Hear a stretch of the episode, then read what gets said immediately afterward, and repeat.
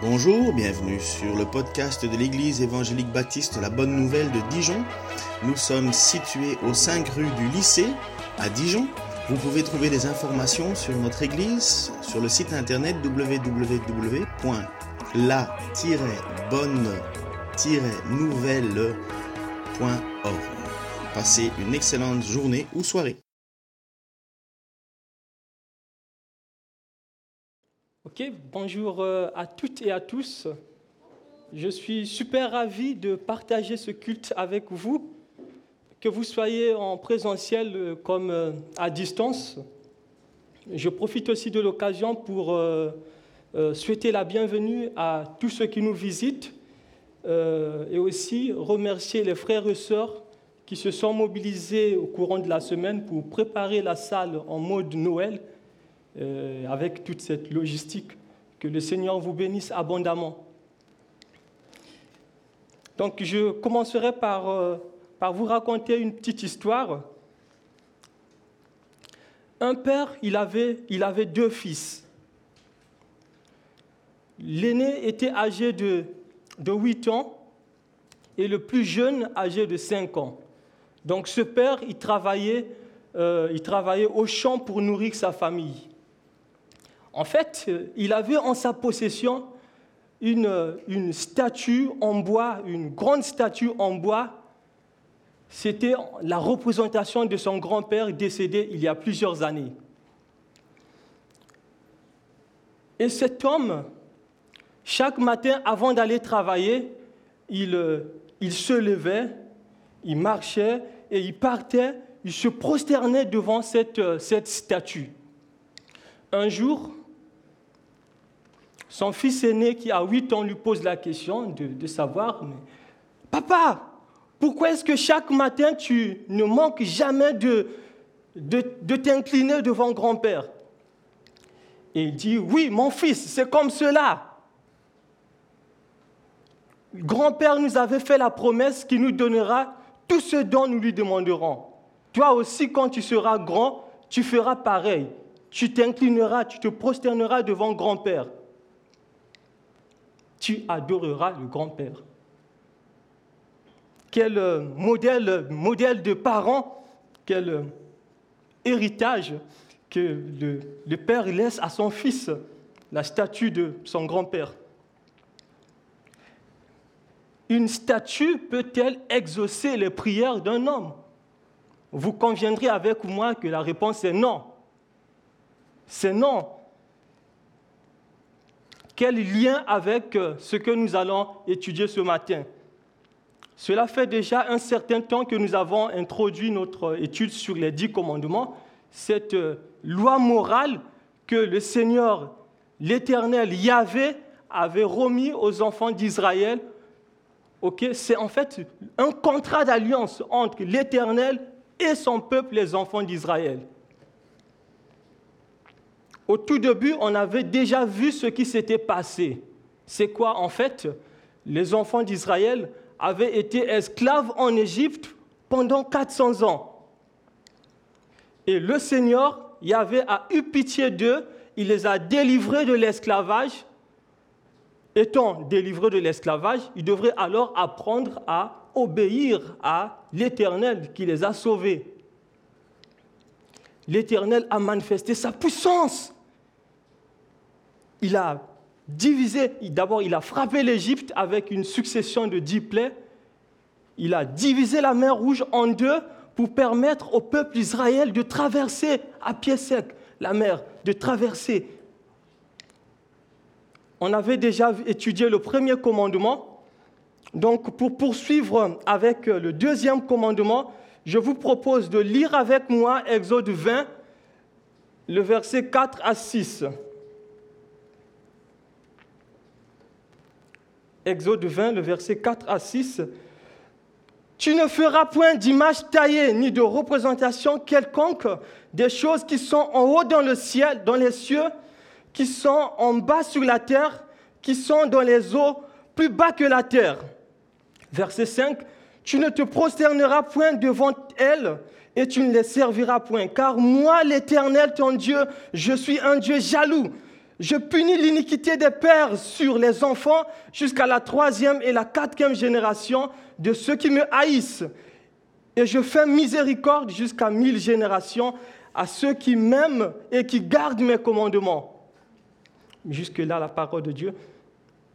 Donc, ce deuxième commandement est tellement semblable au premier. Pour rappel, le premier commandement apparaît dans Exode 20, le verset 3 et il dit, tu n'auras pas d'autre que Dieu devant ma face. Ça, c'était le premier commandement. Donc, ce premier commandement mettait au devant cette, euh, la décision que Israël devait prendre quant à son Dieu. Il fallait choisir entre Dieu ou rien. Donc, c'était vraiment une relation exclusive, Dieu seul.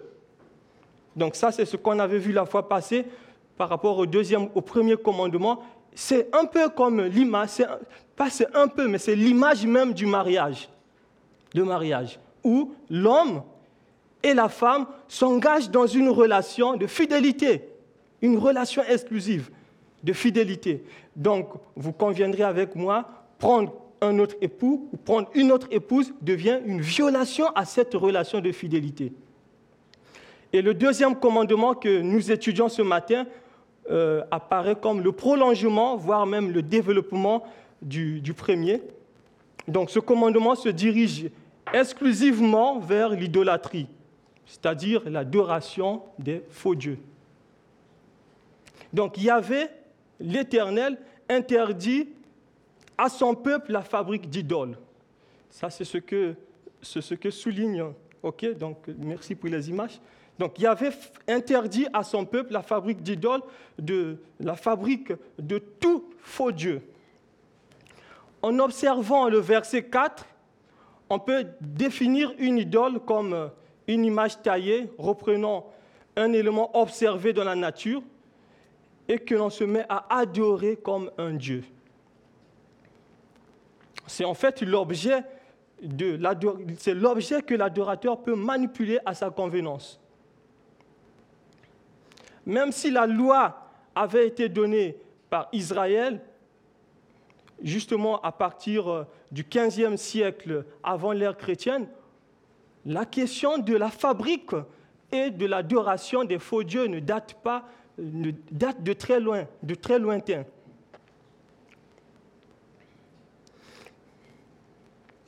On est toujours appelé à revenir sur, euh, sur l'histoire, à revenir sur l'histoire pour comprendre l'idée qui est derrière ce commandement. Israël était en Égypte, ils avaient vu les idoles de toutes, de sortes. Des idoles en métal fondu, en bois, en pierre, en pierre, travaillées par des instruments tranchants. En Égypte, les Égyptiens adoraient plusieurs dieux à travers des images comme euh, le soleil, la lune, les étoiles, les oiseaux, les grenouilles. Et le risque était inhérent que ce peuple choisi par Dieu imite le comportement des peuples envoisinants, le comportement des Égyptiens. Le risque était inhérent. Donc le Seigneur, l'Éternel, y avait, il, il met l'accent sur ça.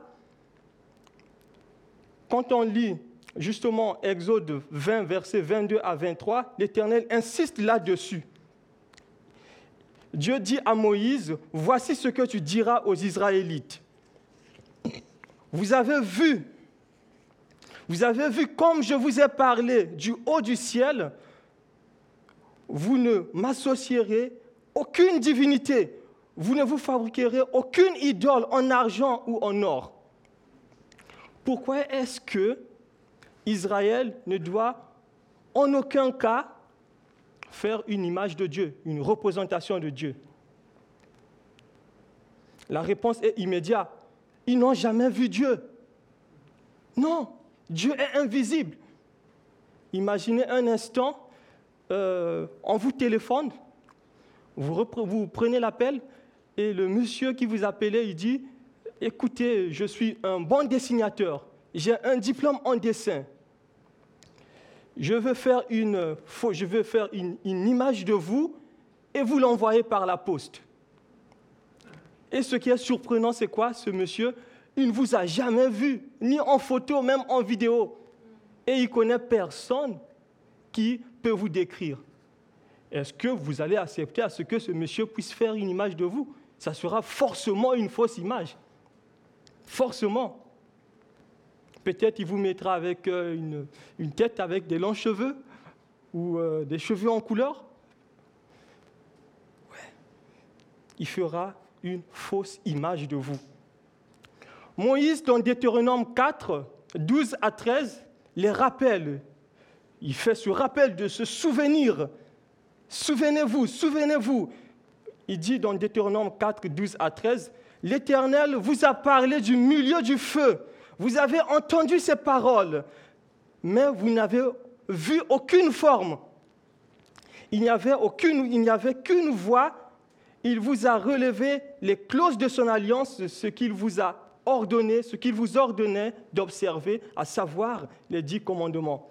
Puis il les a écrits sur deux tablettes de pierre. Deutéronome 4, 12 à 13. Vous n'avez jamais vu Dieu. Vous devez en aucun cas faire une image de Dieu. En forme physique, vous n'avez jamais vu Dieu vous devez en aucun cas faire une image de Dieu. Dieu est esprit, c'est ce que la Bible dit dans Jean 4, 24. Voir Dieu comme euh, une chose créée revient à donner une fausse image de lui, à réduire Dieu en une, une réalité humaine.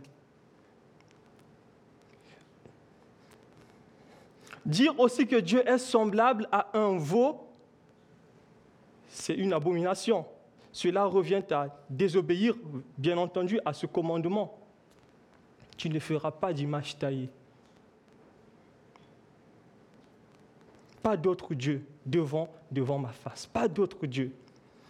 Au verset 5, l'Éternel Dieu interdit strictement à son peuple, les enfants d'Israël, l'adoration des idoles.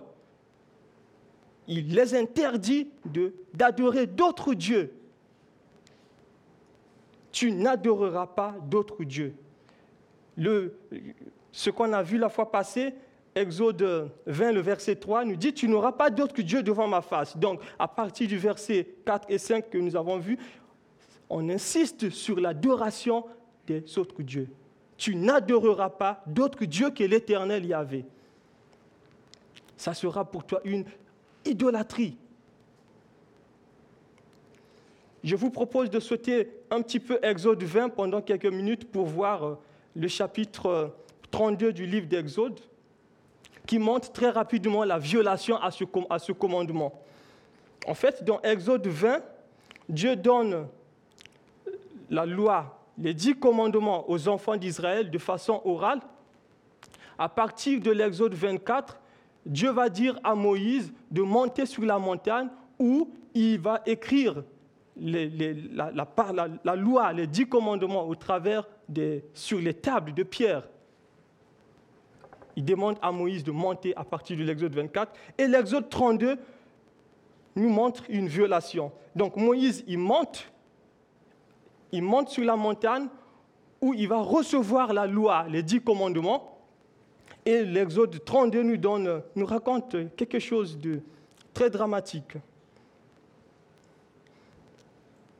Le peuple, voyant que Moïse tardait à descendre de la montagne, s'assembla autour d'Aaron et lui dit, Allons, fais-nous un Dieu qui marche devant nous. Car ce Moïse, cet homme qui nous a fait sortir du pays d'Égypte, nous ne savons ce qu'il est devenu. Peut-être qu'il est mort. Aaron leur dit, ôtez les anneaux d'or qui sont aux oreilles de vos femmes, de vos fils et de vos filles, et apportez-les-moi. Et tous ôtèrent les anneaux d'or qui étaient à leurs oreilles et les apportèrent à Aaron. Il les reçut de leurs mains, jeta l'or dans, dans un moule et fit un veau en fonte. Et ils dirent, Israël, Israël, voici ton Dieu qui t'a fait sortir du pays d'Égypte. Verset 5, lorsqu'Aaron vit cela, il bâtit un autel devant lui et lui, et il s'écria, Demain il y aura une fête en honneur de l'Éternel. Le lendemain, ils se levèrent de bon matin et ils offrirent des holocaustes et des sacrifices d'action de grâce. Le peuple s'assit pour manger et boire. Puis ils se levèrent et se divertirent. Exode, à partir du verset 7, euh, l'Éternel dit à Moïse, Va, descends, ton peuple que tu as fait sortir du pays d'Égypte s'est corrompu. Ils se sont promptement écartés de la voie que je leur avais prescrite. Et ils, sont, sont fait et ils se sont fait un veau en fente. Ils se sont prosternés devant lui et ils ont offert des sacrifices et ils ont dit, Israël, Israël, voici ton Dieu qui t'a fait sortir du pays d'Égypte. L'Éternel dit à Moïse, je vois que ce peuple est un peuple au cou raide, un peuple rebelle. Maintenant, laisse-moi, ma colère va s'enflammer contre eux et je les consumerai, mais je ferai de toi une grande nation. Moïse va intercéder pour que Dieu change d'avis parce que Dieu, la colère de Dieu, il, avait l'intention d'éliminer carrément tout ce peuple. Et Moïse intercède, il supplie Dieu et Dieu, il change d'avis. Et la suite, Moïse retourna et descendit de la montagne, les deux tables du témoignage dans sa main. Les tables étaient écrites des deux côtés, elles étaient écrites de l'un et de l'autre côté. Les tables étaient l'ouvrage de Dieu et l'écriture était l'écriture de Dieu gravée sur les tables. Josué entendu la voix du peuple qui, qui poussait des cris et il dit à Moïse, il y a un cri de guerre dans le camp. Moïse répondit, ce n'est ni le cri de vainqueur, ni le cri de vaincu. Ce que j'entends, c'est la voix des gens qui chantent. Qu'est-ce qu'ils chantent? Je ne sais pas. Et comme il s'approchait du camp, il vit le veau et les danses. La colère de Moïse s'enflamma. Il, il, il jeta de ses mains les tables et il les, et les brisa au pied de la montagne. Il prit le veau qu'il avait fait et le brûla au feu. Il le réduisit en poudre, répandit cette poudre à la surface de l'eau et fit boire les enfants d'Israël. Ô Israël, quelle femme, tu trompes ton mari, quelle infidélité. Dieu, était en fait spirituellement le mari d'Israël. Quelle infidélité, la violation. Dans ce récit, on voit non seulement Israël, a eu un autre Dieu à côté de l'éternel Dieu, c'est-à-dire la désobéissance au premier commandement, il s'est prosterné et il a adoré ce veau qui se mange, le veau. La désobéissance, la transgression au deuxième commandement. J'ai aucune idée du lieu où tu te prosternes chaque matin pour prier. Ça ne sert à rien de se prosterner devant une statue. Ça ne sert à rien de te prosterner également devant un morceau de bois en forme de croix, en fer ou en métal que tu as fait. Non. Ça ne sert à rien de te prosterner devant la Vierge. Non. Que dit la Bible? La Bible est claire dessus. C'est une idolâtrie. C'est une idolâtrie. Ça ne sert à rien également de, se faire les photos de Jésus, de mettre dans sa chambre et de prier devant la photo pensant que c'est Jésus. Non, c'est une idolâtrie. Que dit la Bible? Jésus n'avait rien pour attirer de regard. On n'a pas vu Jésus, donc ça ne sert à rien. C'est une idolâtrie. Dieu seul doit être adoré. Dieu seul mérite l'adoration. Oui. Et l'idolâtrie n'est pas seulement l'adoration des statues, des objets physiques. Comme nous l'avons vu lors, de l'étude du premier commandement, tout, tout peut devenir une idole. Tout, tout ce qui prend la place de Dieu dans notre vie, tout ce qui prend la place de Dieu dans notre cœur, c'est une idole. C'est des choses que nous adorons, que nous préférons, que nous trouvons. On trouve notre joie dans ça. C'est de l'idolâtrie. Cette idée est bien développée par Martin Luther dans son traité de bonne œuvre. Il dit, tous ceux, tous ceux qui, tous ceux qui n'ont pas confiance en Dieu sans cesse et ne s'attendent pas à sa faveur, à sa clémence, à sa bienveillance, mais qui les recherchent en d'autres choses ou en eux-mêmes n'observent pas ce commandement et pratiquent une véritable idolâtrie. Quand bien même ils, ils accompliraient des choses bonnes ou ils obéiraient aux autres commandements, ils pratiquent de l'idolâtrie. N'es-tu pas en train de chercher, de chercher ta sécurité dans ta richesse, ton argent, tes comptes bancaires Sache que la soif de posséder, le matérialiste, le capitalisme, c'est une idolâtrie. Si ce qui est important dans ta vie, c'est le succès, c'est tes études, ton travail, ta carrière, ta santé, que dirais-je encore? Tu conviendras avec moi que Dieu n'occupe pas la place de choix, la première place qu'il doit occuper dans ta vie. Et là, tu désobéis, tu désobéis expressément à ce commandement. Tu n'adoreras pas d'autre que Dieu. Pour ne pas tomber dans l'idolâtrie, tu dois aimer Dieu de tout ton cœur. Tu dois mettre en lui toute ta confiance. C'est ce que la Bible nous enseigne. Aimer Dieu de tout son cœur, mettre en lui toute sa confiance. Rendre grâce à Dieu pour le travail qu'il te donne et pour tes activités. Mais avant tout, il occupe la première place. Et si tu fais cela, tu ne, tomberas pas dans l'idolâtrie. Dieu, Dieu seul doit occuper la première place. L'Éternel Yahvé est un Dieu jaloux. C'est ce que le verset 5 nous dit. Il est un Dieu jaloux. Parce qu'il s'appelle Dieu jaloux. Dieu jaloux, en hébreu, c'est Elkana. C'est parce qu'il s'appelle Dieu jaloux qu'il cherche à protéger ce qui lui appartient. Il cherche à protéger ce qui lui appartient. En fait, il est, il est constamment engagé dans la recherche de son propre honneur, de sa propre gloire. À la différence de la jalousie humaine qui est remplie de convoitise, la jalousie de Dieu est sainte. La jalousie de Dieu cherche à protéger sa gloire. Il protège sa gloire, son honneur. Le fait qu'il soit aussi jaloux lui donne toute la légitimité d'interdire d'autres dieux. Lui seul, lui seul, Yahvé, l'Éternel Yahvé, ton Dieu, ton Elohim, je suis l'Éternel. Je ne tolère aucun rival. C'est ce que Exode 20, le verset 5 nous dit. Oui, bien-aimé dans le Seigneur, Dieu veut toute l'adoration, toute l'adoration de toi, de, de son peuple, parce qu'il le mérite. Dieu mérite la gloire aussi, il poursuit avec enthousiasme sa gloire. C'est ce que la Bible nous dit dans Ésaïe 42, 8. Il dit, Ésaïe 42, 8, Je suis l'Éternel, c'est là mon nom, et je ne donnerai pas ma gloire à un autre, ni mon honneur aux idoles.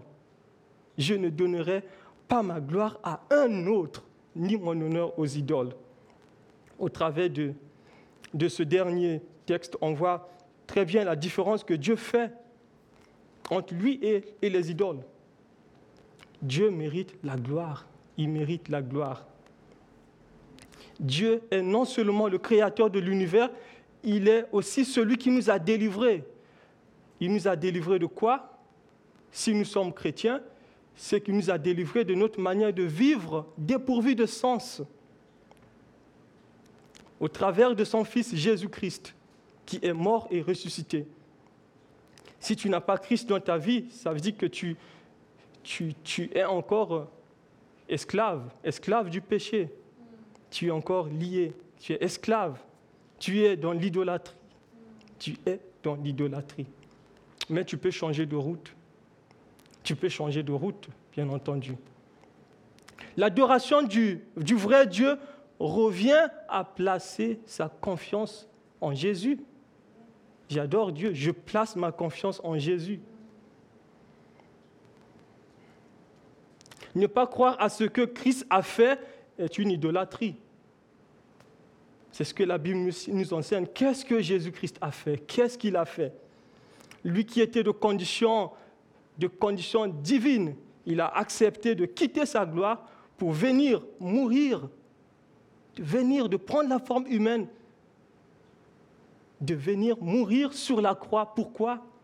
Ce n'est pas pour ses péchés, parce que lui n'a jamais péché. Pour nos péchés, pour tes péchés, pour mes péchés. Et ce qui nous demande justement, pour que notre relation avec Dieu soit rétablie, il nous demande de mettre en lui la confiance, de mettre notre confiance en lui, de placer notre foi en lui. Sans Christ, tu ne peux pas adorer Dieu véritablement. Ce n'est pas possible. Pour toi qui as déjà fait ce choix se détourner des idoles est le signe vraiment d'une, foi véritable. Je laisse tout ce qui prend la place de Dieu dans ma vie et je mets ma confiance en Dieu véritablement. Ça, c'est vraiment le signe d'une foi véritable. Et l'apôtre Jean nous dit, et il nous laisse cette recommandation dans sa première épître, 1 Jean 5, 21. Il dit, Mes petits enfants, gardez-vous des idoles. Gardez-vous des idoles. Gardez-vous de, de toute hérésie. Gardez-vous de tout enseignement erroné, faux enseignement. Nous devons rester sur la saine doctrine et grandir dans la foi en mettant jour après jour, en plaçant jour après jour notre confiance en Jésus. Et l'apôtre Jean, il, dit dans 1 Jean 5, 1 à 2, Quiconque croit que Jésus est le Fils est né de Dieu. Et quiconque aime celui qui l'a engendré, aime aussi celui qui est né de lui. Verset 2 de 1 Jean 5, il dit, Nous connaissons que nous aimons les enfants de Dieu lorsque nous aimons Dieu. Et lorsque nous pratiquons ses commandements, car l'amour de Dieu consiste à garder ses commandements. Et là où il insiste vraiment, j'aime Dieu, pour montrer que j'aime Dieu, je dois aimer mon prochain. Il insiste beaucoup sur ça donc, quand vous lisez ces épîtres, l'apôtre Jean. 1 Jean 5, 19 à 21 nous, nous dit, nous avons nous, nous savons que nous sommes de Dieu et que le monde entier est sous la puissance du malin, sous la puissance de Satan, du diable, qui règne en maître nous savons aussi que le Fils de Dieu est venu et il nous a donné l'intelligence pour connaître le véritable. Et nous sommes dans le véritable en son Fils Jésus-Christ. C'est lui le Dieu véritable et la vie éternelle. Il finit, mes petits enfants, gardez-vous des idoles. Que Dieu nous aide vraiment à mettre notre confiance en lui, jour après jour à lui donner vraiment cette première place. Il mérite cette première place dans notre vie. Seigneur, merci pour euh, ton amour, ta bonté, ta fidélité. Alors nous voici simplement devant toi, ta parole est la vérité. Comme tu l'as dit dans ta parole, mettez en pratique la parole. Ne vous bornez pas à l'écouter en vous trompant vous-même par de faux raisonnements. En effet, celui qui écoute la parole et qui ne la met pas en pratique, il est semblable à un homme qui regarde dans un miroir son visage naturel et qui, après s'être regardé, s'en va et oublie comment il était. Mais tu dis que celui qui aura plongé ses regards dans la loi parfaite, la loi de la liberté, et qui aura persévéré sans être un auditeur oublié, celui-là, il sera heureux dans son entreprise, dans ses activités.